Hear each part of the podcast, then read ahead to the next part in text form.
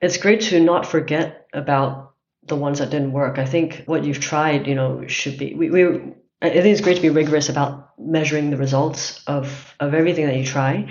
So of course it would include things that didn't work. Um, and for those that didn't work, it'd be good to try and understand why it didn't work and, and also be able to share that out with people or so that people can also, you know, as your peers in other markets can, can also avoid making similar mistakes down the line or, or understand sort of like the potential pitfalls of a similar idea that they might be going after. Welcome to a new episode of the Unicorn Bakery. My name is Fabian, and today's guest is Cleo Sham. Cleo joined Uber China in 2014 as a general manager for Guangzhou, building the local and regional business. Cleo later became the EMEA director of operations, leading the platformization of the ride sharing business across 45 countries. Most recently, Cleo was the COO at Spotahome, a Series B prop tech startup backed by Kleiner Perkins, leading the sales, operations, strategy, and marketing functions, and for nearly two years Cleo is now a partner at Stride VC, a London based venture capital firm. I'm super excited to have you on the show and to talk about operational excellence. What does it mean? How does it differ when you have the investors uh, hat um, versus the operators hat? So, therefore, welcome on the show, Cleo. Thanks for having me, Fabian. Super excited to be here. Let's go a bit back in the story um, just to make sure um, that everybody understands how you ended up in venture. When did you start thinking about startups? What was the first intersection of I want to be a part of this ecosystem? I probably started thinking about entrepreneurship back at university. Um, when I went to Rice University in the US. You know, I hadn't started a company back then, but after I graduated uh, in 07, I joined McKinsey & Company as a consultant, uh, as a lot of maybe slightly clueless people would do, you know, trying to learn as much as I could about the business world.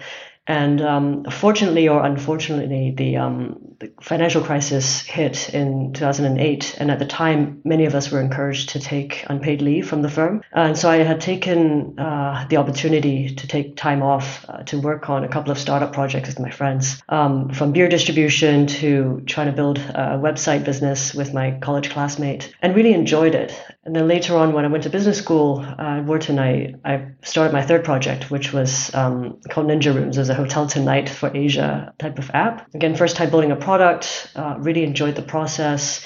And so I'd say, you know, the startup world, entrepreneurship was always at the back of my mind. And when I joined Uber in 2014, that was probably the first time I, I really you know, fully dedicate myself uh, to a project. You mentioned that you were in university in the US, and then at some point you joined Uber China. What made you join Uber in China instead of like trying to be part of the US business? Right. No, at, at the time, um, I guess I grew up in Hong Kong. So um, after I went to business school, I moved back to Hong Kong um, to work uh, as a proprietary trader, actually at Bank of America Merrill Lynch. I'd always been interested in investing, and initially that interest was in stock investing. And so I joined the prop desk, running a book, global equities, long short strategy, um, learned a lot about that. And but then at the same time, after a year of of doing that, um, I realized it wasn't where my real passion was. Um, I couldn't really see myself doing that for the next ten years. Um, and so I thought about you know the the startup world again. And luckily, at around um, like I think the early part of 2014, Uber was um, really going into China. They had launched Shanghai and they were running recruitment efforts in Asia, looking for general managers in Hong Kong and in China. Um, so uh, a few friends of mine had told me about it, and so I, I applied for the general manager role for Hong Kong, and um, that role was eventually given to somebody else who who was already part of the company. Uh, but then you know they the, you know, the Uber folks asked me whether I'd consider China, and I thought, well, I speak the languages. I've never really lived there, but given you know it's, it's not too far away from Hong Kong, it's a much bigger market. Um, I decided to give it a shot, and so between Shenzhen and Guangzhou, I ended up in Guangzhou, which was you know Cantonese speaking, but also Mandarin speaking, and, and a very very large market to to build a business in. That's super interesting and makes total sense. Let me ask about the state of Uber when you joined versus when you left, just that people understand what kind of transformation you made as a part of Uber? Like how how was the company structured and how far was it entering the the China Chinese market already when you joined versus how was the operation uh, you know everywhere let's say let's put it that way what was what was the transition uh, until you left? Sure. So Uber had been founded for about six years by by the time I joined in 2014. Um, but I believe it spent its first two years just building the initial operation in San Francisco.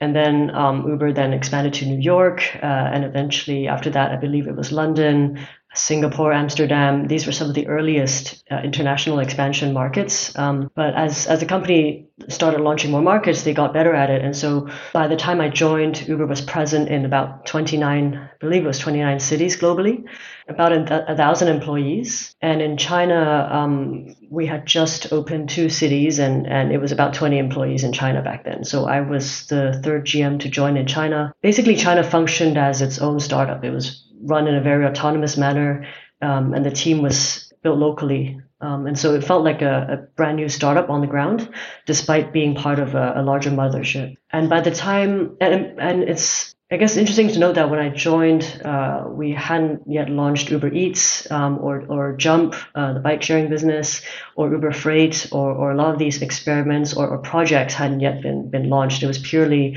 a ride sharing platform. And by the time I left in November 2018, so about two and a half years later, Uber was in, I believe, 600 cities or so around the world, uh, over 100 countries, and 20, about 25,000 employees. Um, so the company had gotten a lot bigger uh, just during the span of those four and a half years. That's super crazy from when we look at it from like how fast the company was was growing, and um, I think for everybody to to understand this, we were talking about like a few dozen cities when you joined and a few years later like over a thousand cities which is like a huge increase which i would call exponential growth. And a lot of founders might think oh after six years uber was already in a thousand cities which they weren't. We could hear it right now.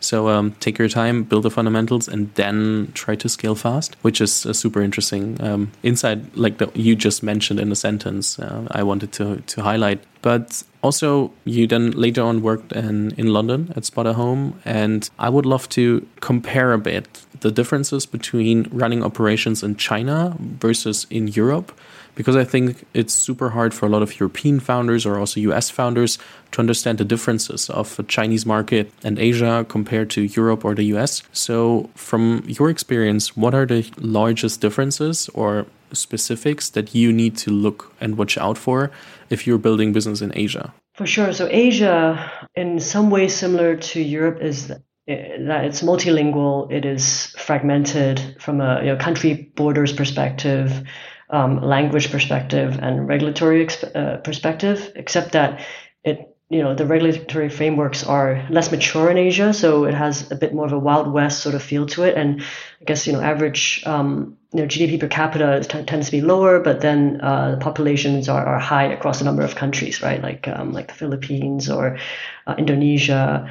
Um, and so it is a very kind of exciting emerging uh, region. In terms of the difference between when I think about US companies that try to uh, expand in Europe or, or Asia, but let's take Europe as an example, I think a lot of U- US HQ'd companies or employees often don't understand or empathize the complexities of building in, in a region like Europe or, or Asia. So when we ran Uber EMEA, um, which was essentially all the markets outside of the Americas and Asia, so 45 countries spanning Scandinavia to Russia, Pakistan to all of Africa, and of course Western Europe. So a, you know a region of 33 languages and and many different sets of regulations. And so in rolling out you know a new new country or new products, you can't really just copy and paste uh, what works in the U.S. Uh, in, into these markets, right? And there are always additional steps like translations, like legal checks, or different payment providers that you need to integrate with, um, like M-Pesa, right, for, for Kenya, for example, um, to really serve the markets, the local markets properly. And so product launches or, or rollout, you know, launching businesses as well uh, in, in different markets need to be a bit more considered and as a result might take a little bit longer. And um, sometimes they're, you know, in terms of very American type of type of mindset, um, people didn't always understand that. And there's also a difference in, but if you think about Asia again, which was your original question, I think the um, work-life boundaries uh, tend to be different in that they, they tend to be a lot more integrated with so work and life tend to be integrated a lot more. Um, and taking China specifically, which is quite also quite unique as a market. If you look at how people work, basically WeChat is is where you do all your business messaging, um, internal team messaging, often uh, PR, marketing, um, sometimes even customer support. So, and, and it's also where you can do ride hailing. And so when everything is sort of in this one app and, and where culturally people often blend uh, business and pleasure and social, then you know people just kind of are working like longer hours and more and, and and more time over the weekends and over what we call personal time as well right? So so in china there's this common way of working uh, called 996 you might have heard of it right? Which is like working from 9 a.m to 9 p.m six days a week um, and this was extremely common in, in China tech, probably still is. And when we were at Uber in China, we worked, yeah, pretty much every day of the week because the business was just running and, and, and everyone did so. And so it was a very, very high pace environment. And we often, in terms of execution, we executed on ideas the same day that we came up with them. And we, we weren't like, hey, let's do it next week or the week after, or let's plan for it. We're like, let's do it now. Um, and so China and Asia, I would say, were both really competitive regions um, where you know consumers tended to be quite sensitive to promotions, and we had you know well well funded companies. Um, nowadays, the venture landscape uh, is maturing, and China's definitely got a very mature landscape already, but Asia is also you know maturing. But in the ride sharing space where, where we were operating at the time, uh, both these regions have very well funded competitors, right? Didi and um, and Grab, and so you know while Europe also had competition um, because regulatory barriers were higher, once you've managed to scale in Europe, you can actually have better profitability. And it was harder for, for the landscape to get crowded. And then when you think about sort of Europe, you know, we also have a lot more employment protections here in terms of how, you know, whether you can or how you make redundancies or how you think through sort of like gig worker rights and benefits. You know, Europe is often quite forward thinking and quite like quite protective in, in those regards. And so that's also quite different when it, when you think about how that would impact your hiring, your firing, and also your the costs you know that, that it takes to run your business. Yeah, and maybe one one last example in terms of the regulatory landscape and, and the mindset that it takes to to work uh, in these markets. I guess there's definitely a mindset difference um, between Europe and the US. I think a classic example is when Uber rolled out Uber Pop in Europe, which is basically the European version of the P2P ride sharing service that we had in the US. At the time, it was done in the US way. So, you know, we didn't ask for permission, which led to a lot of friction with regulators and with uh, taxi companies and, and led to many markets, authorities asking for Uber Pop to be shut down across Europe. And Uber later had to adjust its approach in rolling out jump bikes, you know, in, in a way that was collaborative with regulators in Europe, which was an approach that served them a lot better. So these were some of the areas, I guess, uh, in which the, the various regions are, are different, right? There's regulatory landscape, there's definitely you know competition, work life boundaries, and uh, and yeah, like just the complexities it, t- it takes to work in sort of multilingual uh, environment as well. I think that's super important to know for everyone thinking about starting operations in Asia. I think one central question here do I need a local person to run my operations in China, or can I, let's say, hey, this is person A, um, he or she was uh, employee number five in our company.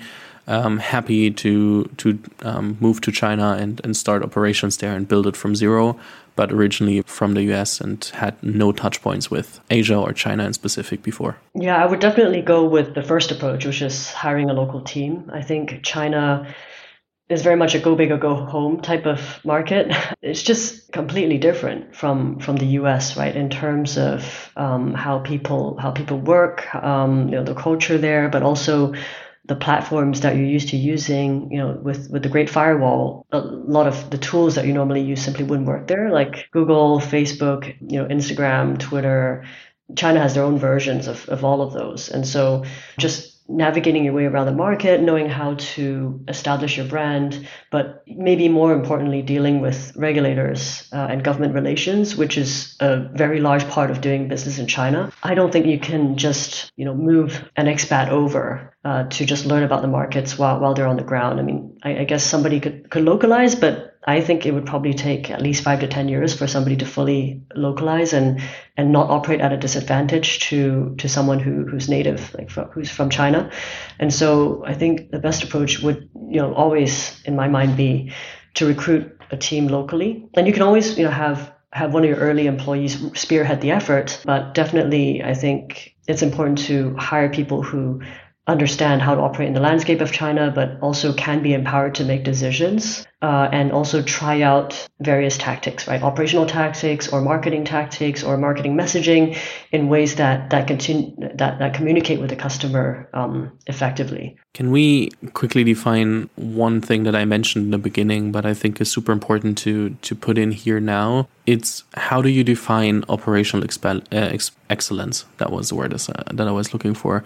After all the experience um, that we talked about with Uber, but also with with uh, Spotahome that we will will cover in a second. What is your definition of operational excellence? Yeah, so operations um, is such a broad term. It's in my mind, it's really 360, kind of from start to finish, from when you bring talent in through the door to how you you know put them in a, in a great you know cultural environment. And, and then there's the infrastructure that supports you know how they work day to day. And then there's also the um, execution part right? Uh, and and i might just maybe walk through a few of these which i uh, key areas which i would generally think through when it comes to operating. So first is like the talent piece, right? So bringing in great talent that you know has an amazing trajectory in terms of learning, but also um, culture fit, right? With um, the way that that's like in a, in a way that fits in with an entrepreneurial environment and managing to keep that bar really high and, and keep it constantly high and maybe constantly raising the bar as you scale, which a lot of companies have, have struggled to do, but also the great ones generally manage to, to do that quite well.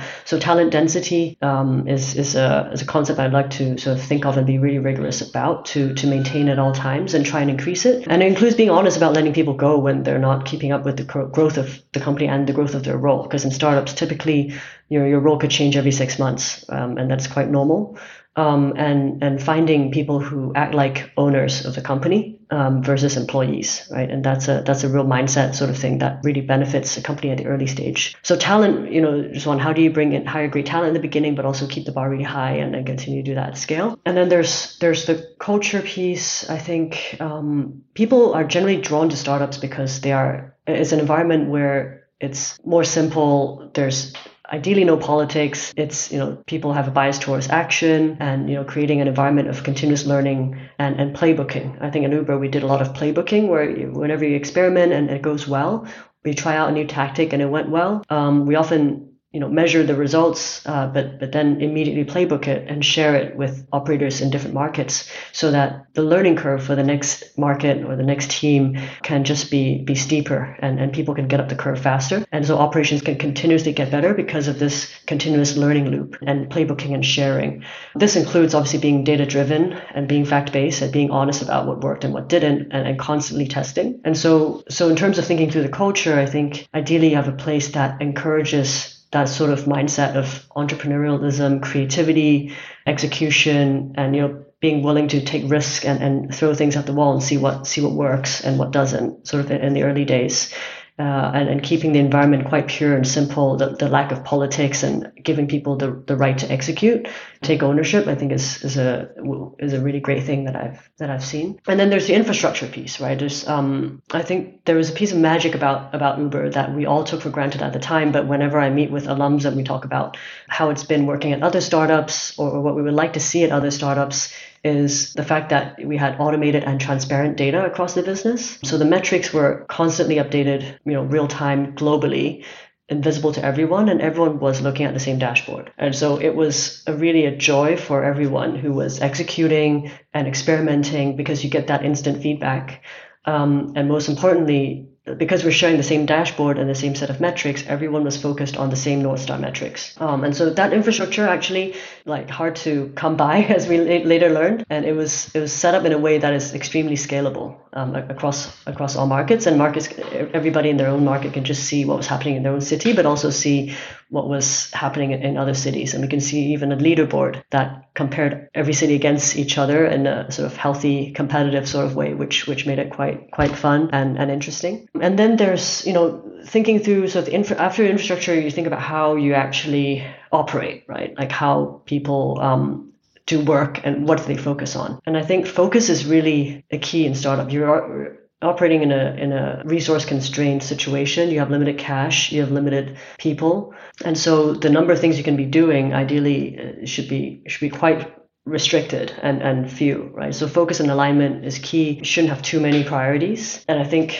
the way you set your priorities is, I guess, it's up to you. I mean, many people talk about using OKRs. Um, you can choose to use OKRs or some other system, but I think the key is really to be super clear on what the priorities are across the company and how they're measured and just not having too many of them, right? I think generally, like, four big priorities should be enough. I mean, there's no hard rules here, but I'm, just thinking like three to five, you're generally a, a number or, or a fair, a small number that people can remember. And people should ideally understand how their own personal priorities and KPIs roll up and contribute to the team level and then to the company level. And, and more importantly, why the priorities are what they are. And I think once people understand the why and, and there's, you know, very few you know priorities they can really be focused and just execute. So i think just focusing on not too many things and ideally few things is uh, is best. And often in my one-on-ones with direct reports um, back when i was operating it was about looking at sort of the list of priorities that folks had and discussing them together but oftentimes just crossing off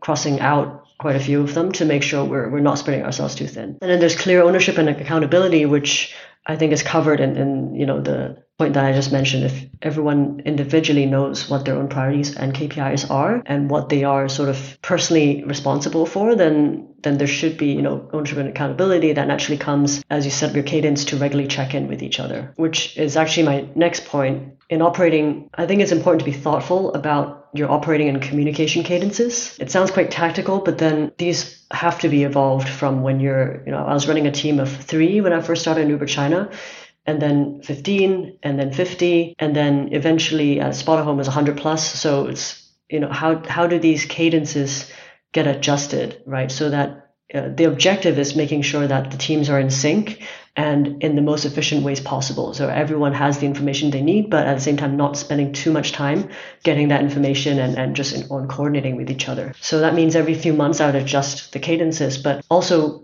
oftentimes when your teams are big enough, deliberately creating these cross-functional collaboration structures. I call I used to call them strike teams, but really to ensure that the functions are not siloed and each doing their own thing. Like marketing's doing their own thing, products doing their own thing, ops doing their own thing. Like they shouldn't be siloed in that sense, but that you have teams collaborating across functions and all oriented towards kind of grouped in working groups around the most important priorities. And so to go into the strike team kind of concept a bit much, a bit more, it's kind of like product squads, but it usually includes operations, marketing, customer support, besides also product uh, and tech. So again, the idea is to break the functional silos to create focus and also collaboration uh, across the most important initiatives. And again, there shouldn't be too many. We did this in our team. Uh, I remember this most when we are you know, at Uber EMEA trying to platformize and automate operations across the 45 countries, which are all very fragmented and different from each other. But this is the way in which we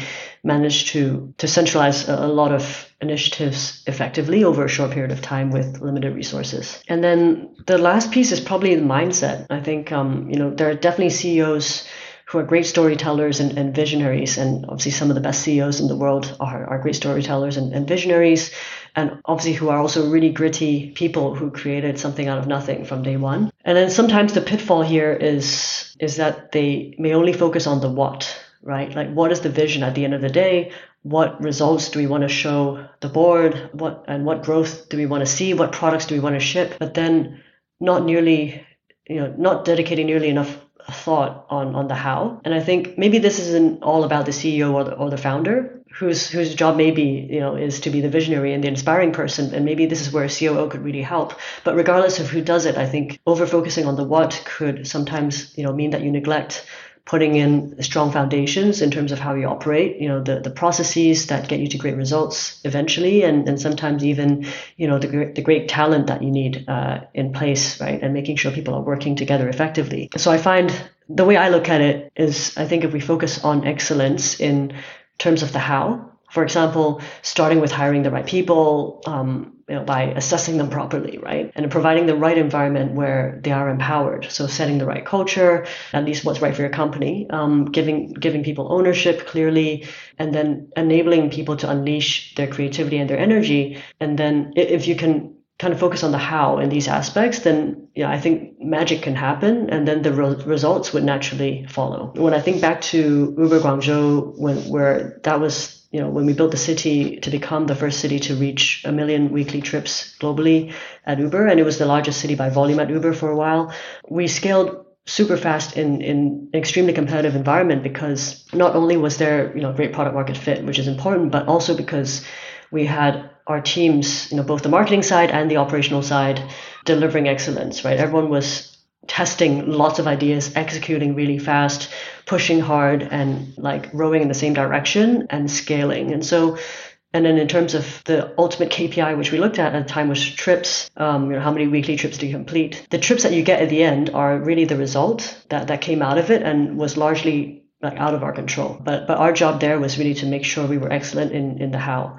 super interesting and a lot of details here that we can can dive into. I have a lot of uh, or a few nitty gritty questions to go back to to them. Let's first talk about playbooking because I think it sounds always like we have this one book and it's like super amazing. Everything is in there, but what's the scrappiest version of a playbook that I start when I'm starting experiments in a team of two, team of five, team of 10. Um, how do I start with the playbook and not only think about a fancy, super amazing, crazy document that has everything you would need? Sure. Um, at the most micro and scrappy level, it was simply one page. It could be sort of how do you run when you're launching in a new city? How do you run like it captures basically one marketing campaign that you would do right? Um, for example, we we experimented with a viral video uh, one time. Uh, this is the Uber China days again, but what we did so so it, it's basically one page that captured the initiative and the result. So what were you trying to do?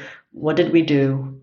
Uh, and what were the numbers that came out of it? Like how many users were acquired, how many views did the video get, and ultimately, like yeah, signups and trips um, where where that specific promo code was applied. So basically, it was just one page and very very limited documentation, but it was enough for the idea to be captured and share out. Right. So we're like, okay, what we did was we took a you know mobile phone very scrappily, filmed a video of a couple who were arguing on the street, and the couple it was clearly it was staged, but the couple was arguing that the man was accusing his girlfriend for being a gold digger and asking him to request an Uber Black every time they went out. And it was a very kind of like it wasn't a very meaningful conversation, um, but it was uh, it was it was a bit trashy. Um, but it was filmed in a very grainy sort of way. We uploaded it onto the Youku, which is the YouTube of China, and that went viral because a lot of people were speculating whether or not it was an ad because the name Uber was mentioned a few times, and that I think eventually had about six million views in the space of a week. Uh, very very low budget, and so that was something so you're like okay this initiative like worked out right? And from from 6 million views you get loads of signups you, you get you get like incremental growth over the week over week which you can sort of attribute to the to the video.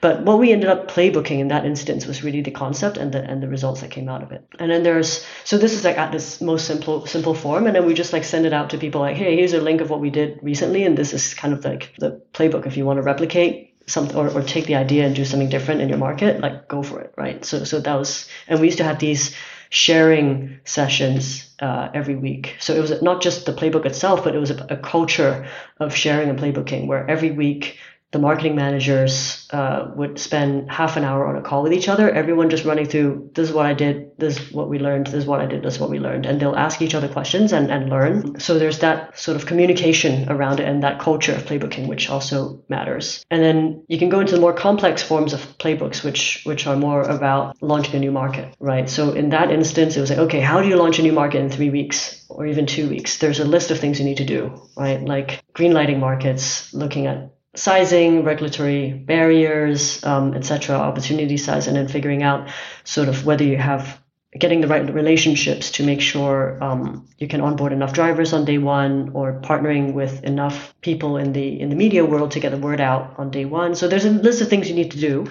And then and then often an order and timeline in which these things need to be accomplished in order for for the launch to happen. So this is a bit more involved. And there may be more details around how each task is done, but the important thing is whenever somebody's out trying to launch a market, they can refer back to this this playbook to make sure you know they've got all the key points addressed and it can be as smooth as possible and, and really get it done in a matter of two or three weeks. I think it's also um, super important what you mentioned um, between the lines that a playbook is not a must do. It's an if you want to, you can do. When we look at, for example, the marketing campaign, which might be different if you're um, focusing on a, a, market launch, which has to follow strict rules to understand if the sizing is correct, if the market is valid, if I have the ability to launch. So therefore, also um, understanding when something or mentioning and, and like really lining out when something is mandatory and when something is an inspiration for another market or another country or another department. Yeah, exactly. And and I think the reason why I, I also use that one pager as an example is really to illustrate the point that the barrier to doing this should be very, very low so that people don't look at it as a giant like task on their on their to-do list because that means it won't get done. Usually that, that becomes a bit of an overwhelming task, right? So if you say, hey, actually it only needs to be a page, doesn't need to be pretty, you know just you just need to write down what worked and, and why it worked why it didn't and and then share it out and that's that's all it takes if you lower the barriers to doing so then people it's easier for people to then develop that muscle memory and that habit and then uh, of actually naturally documenting things uh, and over time that accumulates into like a great you know almost like a book right of tactics that people have tried collectively across across the company and then my second point around communicating is also you know, when people share out these playbooks, I remember there was this great sense of like excitement and joy. It was like, oh yeah, I tried this, and then like other people may ask questions, or they'd be like, oh, that's so cool, like great job, you know. So people get to talk about it with their peers, and they get more sort of more feedback that way, and and it gives people quite a quite a good vibe, right? It's collaborative, and so making sure that those structures are in place to enable that to happen would also mean that people are naturally then incentivized to keep doing it um, and sharing with each other because it's a very positive reinforcing type of um, type of behavior one other question is do i also include what doesn't work so that i don't make the same mistake again or is it also sometimes good that people try different things again and again from different angles yeah i think it's um, it's great to not forget about the ones that didn't work. I think what you've tried, you know, should be. We, we I think it's great to be rigorous about measuring the results of, of everything that you try. So, of course, it would include things that didn't work. Um, and for those that didn't work, it'd be good to try and understand why it didn't work and, and also be able to share that out with people or so that people can also, you know, as your peers in other markets can, can also avoid making similar mistakes down the line or, or understand sort of like the potential pitfalls of a similar idea that they might be going after. Um, so yeah, there's definitely no shame in sharing what didn't work. Um, I think that the important thing is that people try um, and that they are given a safe space and, and encouraged to experiment and empowered to to execute themselves. Like the, there should be hopefully no barrier between you know ideation and execution. And and I think at, at the time, yeah, we really tried to allow decision making to happen at the lowest kind of level possible, like so so as close to the execution you know, level as possible. And yeah, so there's definitely no shame in in, in documenting what didn't work, um, and and again me- measuring and, and keeping track of, of what you've done, and continually trying. I think is is really the most important part here. I'm just asking because um, I I know that a lot of people only love to want to share what worked, and sometimes that's nice, but sometimes it's also what didn't work, and especially if I know why, that helps to also avoid mistakes, which is super crucial to not make the same mistakes again. So therefore, I just uh, needed to ask it here because it sounds like playbook is like the way to go, but figuring out the way to go can also mean knowing what not to go for. So um, just just making sure that that's clear for people. That um, and if you have the feeling that you can reevaluate an experiment, then you can still do it. Because if you think you have a different angle that might work, or you have new experiences, new knowledge, new anything, and now it could work, that doesn't mean you cannot challenge something that's in the playbooks. I think that was just a clarification.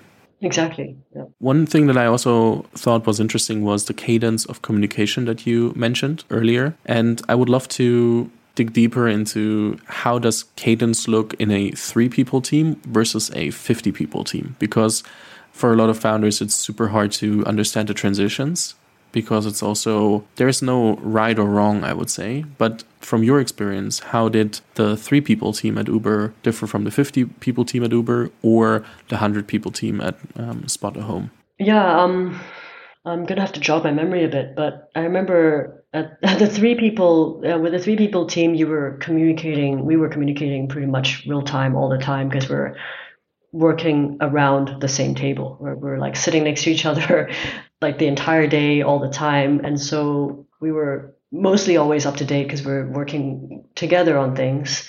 Um, and we would deliberately take time out, you know, once a week to go get lunch and, and over lunch have a bit more of a focused discussion about priorities and like strategy.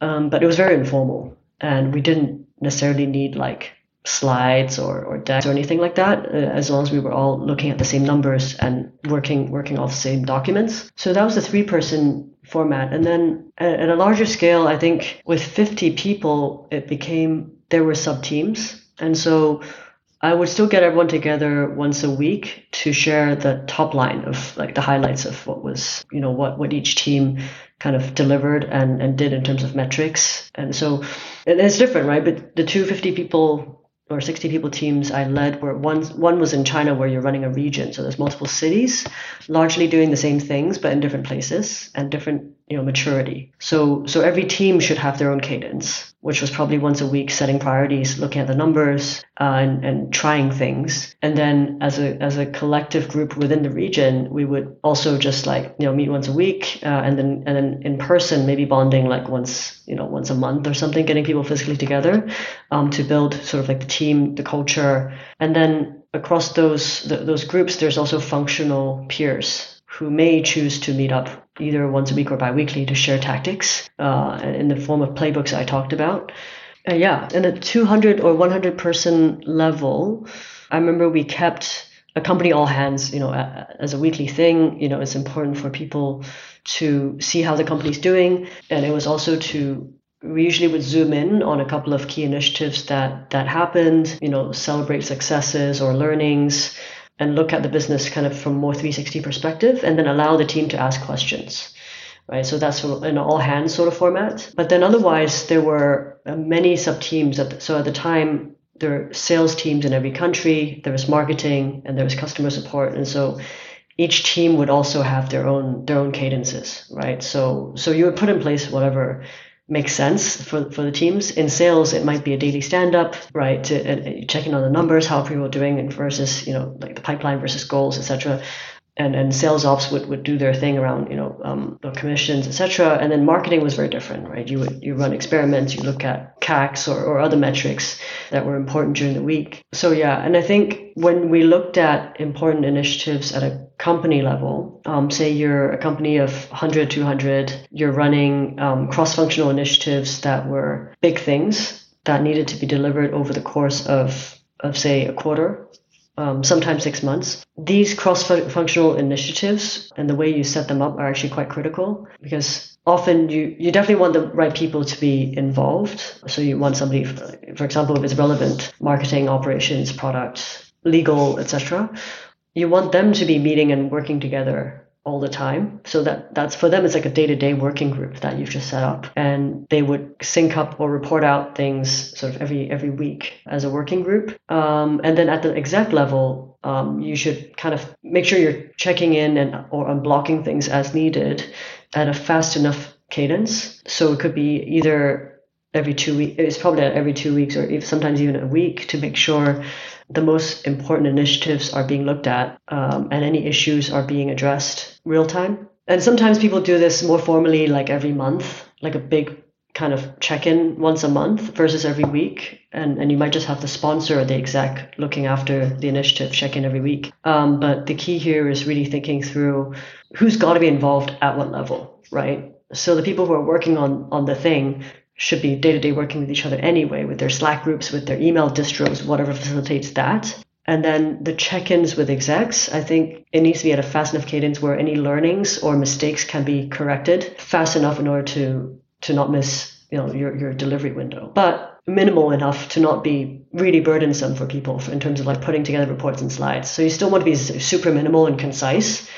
And for meetings to be, you know, as short as they as they can be, but allow enough time to go to go deep um, at, at, a, at a right at the right frequency. I think it's super helpful to get some insights on how it works, and of course, everybody has to find their own way of doing things. But even understanding how successful companies ran their cadence is, is super helpful and therefore my next question might seem like a super large like cut and uh, switching topics but we talked about the inside of oper- uh, organizations and we talked about your role as an operator for a long time and now you're on the other side you're an investor now so i would love to take the other perspective and ask more about how do you identify if the companies you want to invest in.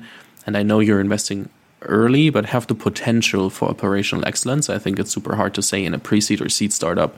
Um, everything is set up for operational excellence. I think that would be a bit hard or harsh as well um, for this regarding the stage. But what are the indicators when you look at businesses and then also work with them along along the way after the investment of uh, that you're looking for when investing because of your operator background? Yeah, like you say, usually when we invest at seed, and it ranges from pre-seed to Series A, right? It's it's usually still very early, and so the companies are are small, and it's there isn't too much to look at in terms of like what's kind of in the data room or whatever. But usually, maybe you can tell from speaking with founders, uh, like just thinking, like kind of how they think and how they how they work with each other how they communicate with you, how they put together their documents, like are they, you know, are they structured, are they rigorous, are they, you know, are they prompt? Like they, it gives you an indication on sort of how tight they are as they when they run things. And obviously it helps if the founder has worked somewhere where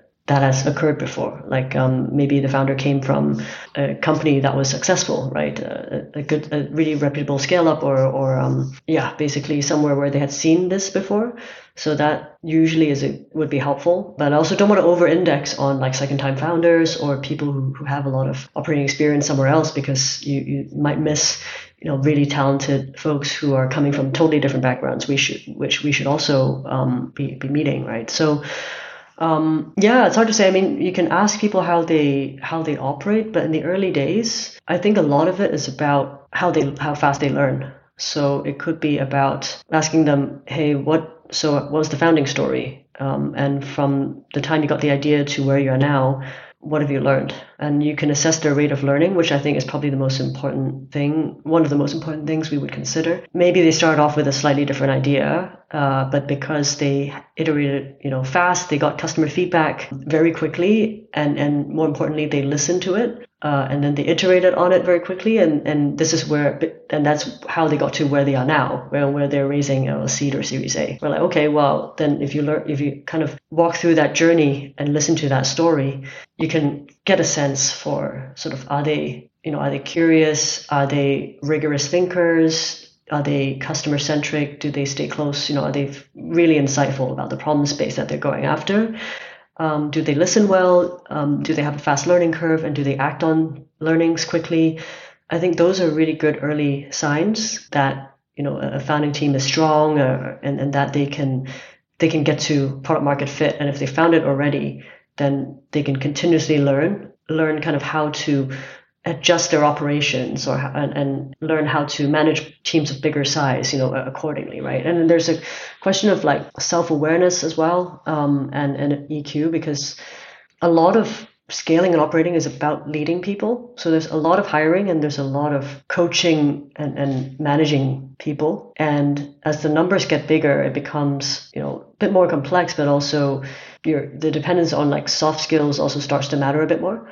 Um, and so I think we would always look at founders and, and think, okay, like are they um, are they self aware? Um, do they like are they are they able to sort of be vulnerable? You know, are they like good communicators? Uh, so that you know, can we see them scaling as a leader? Like, are they are they you know would they be able to build followership um, in their teams? Because I think, yeah, like I said, the talent and culture piece is is a really big part of, of operations. And like, do they even value culture, right? Do they value talent, or do they think people are just, you know, like resources that are hard to do a task versus, you know, being actually the most important asset in your business? Like, how do they think about it, right? And that gives you an indication of whether or not they're going to devote enough energy to be good at it. Other than that, I think a lot of stuff, a lot of the other things like operating systems, cadences, setting up, you know, OKR strike teams, all that stuff can be learned and, and can you know can be developed along the way. So so again, it's probably not yet there at the seed stage, but but that's totally normal as well. Thank you so much for sharing. I have one, let's say, last important question.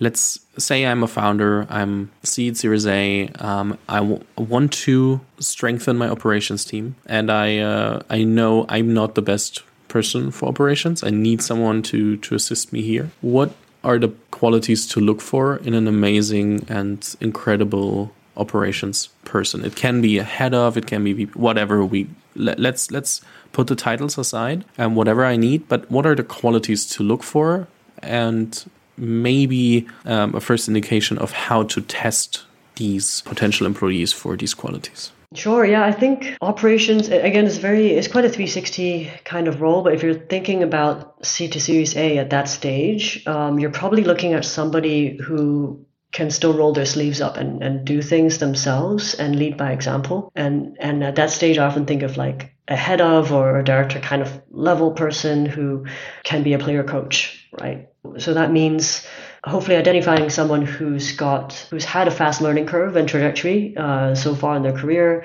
someone who is good at executing and is still unafraid and, and keen to to execute. Um, so this usually comes out in the interview process um, of you know do they empathize with the customer do they care about what the customer sees and the customer experience have they gone have they tried to go through that journey themselves whether it's an onboarding funnel or whether it's you know buying something and are they curious about the product and how it works and, and actually getting into the guts of things? Um, so is there like appetite for that? And then we we've often tested kind of talent uh, and given actual actually given them exercises to do.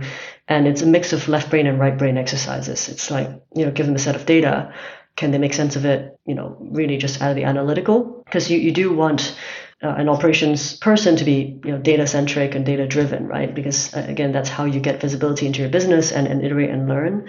So so are they analytical? Are they data driven uh, and then the the right brain part is kind of are they are they creative right? Um, i've asked people to do uh, to to do marketing stunts before um, like sign up people. I think would they actually go and do it? Or do they think they're about the task? Or are they just like unable to to execute right? So sometimes it's actually asking them to do real real work that relates to the role that give you a sense. And then lastly probably asking them about like how they would lead teams have they had to deal with people who like underperformers on their team for example. How do they handle that? And like how do they describe themselves as leaders? How do they give feedback? How do they um yeah basically you can get a sense for for whether somebody not only has had some experience in doing so but are are thoughtful in doing so and someone who cares about teams and then ideally someone who can give you kind of a few concrete ideas and examples of of what they they think would work in in your business and actually be able to do it themselves and and then eventually you know coach team members and, and lead, lead team members on on doing them. Yeah i think that's super helpful especially for, like the topic overall is super interesting to me as i'm just uh, running a podcast and not uh, running operations in, in a company not leading a startup. So therefore super helpful insights for me, and I think for a lot of founders out there who has not who have not experienced um, a growth or scale up or any case of operational excellence uh, over a longer period of time. So super super thankful for all the insights that you've shared. Just wrapping up the interview, I will definitely uh, link to your LinkedIn to Stride VC. So if anybody's interested in uh, knowing more about you and what you do, and also the the VC um, activities that you're doing, uh, everything will be found in, found in the show notes. I have one last thing. So from my side, huge thank you. And with that, I would love to give you the last words of the interview if you for things that you want to share with the audience and founders out there that they should think about, could think about, that are the learnings that you made over time, the things that you think are important right now. So, um, thank you from my side, and uh, I would love to hand over the last words of the podcast to you. Amazing, thank you. Um, yeah, what would I say to founders out there? I think in in this environment, um, in the end, I think it is all about the team and all about sort of the talent that you bring on board and and the environment in which you you allow kind of talent to to help build the business and, and be part of the journey together. And in this environment, I think it's been very volatile for for tech and for many companies, right? In the last year, and, and what we've been hearing is that um, you know, the focus has really shifted from hiring lots of people to um, potentially some downside. Of course, lots of downsizing has happened, but also retaining talent. And so, yeah, I, I would always definitely, especially in this time, encourage founders to to really stay close to their teams. You know, be be super close to kind of how whether they're engaged and how, how they're feeling, and, and ensure you know that you um, that people feel well supported and and continuously you know motivated to to be part of the mission and that's that's maybe maybe just top mind for me at the moment. Totally understand that. Thank you so much for the podcast, Cleo. Alright, thanks a lot, Fabian. This is fun. Vielen Dank fürs Zuhören. Falls dir diese Folge gefallen hat, dann musst du auf jeden Fall mal den Unicorn Bakery WhatsApp Newsletter auschecken. Dort bekommst du ein bis zweimal die Woche von mir äh, entweder eine persönliche Sprachnotiz oder eine Content-Empfehlung, Blogpost, Video etc. für Dinge, die du als Gründer unbedingt wissen, lesen, hören musst. Am einfachsten ist es, du klickst auf den Link in der Beschreibung und meldest dich an. Ansonsten kannst du auch auf jungunternehmerpodcast.com slash newsletter gehen.